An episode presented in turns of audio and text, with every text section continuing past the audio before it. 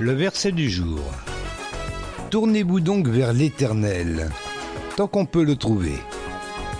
Adressez-vous à lui, tant qu'il est proche. Ésaïe chapitre 55, verset 6 dans la Bible du Sommeur.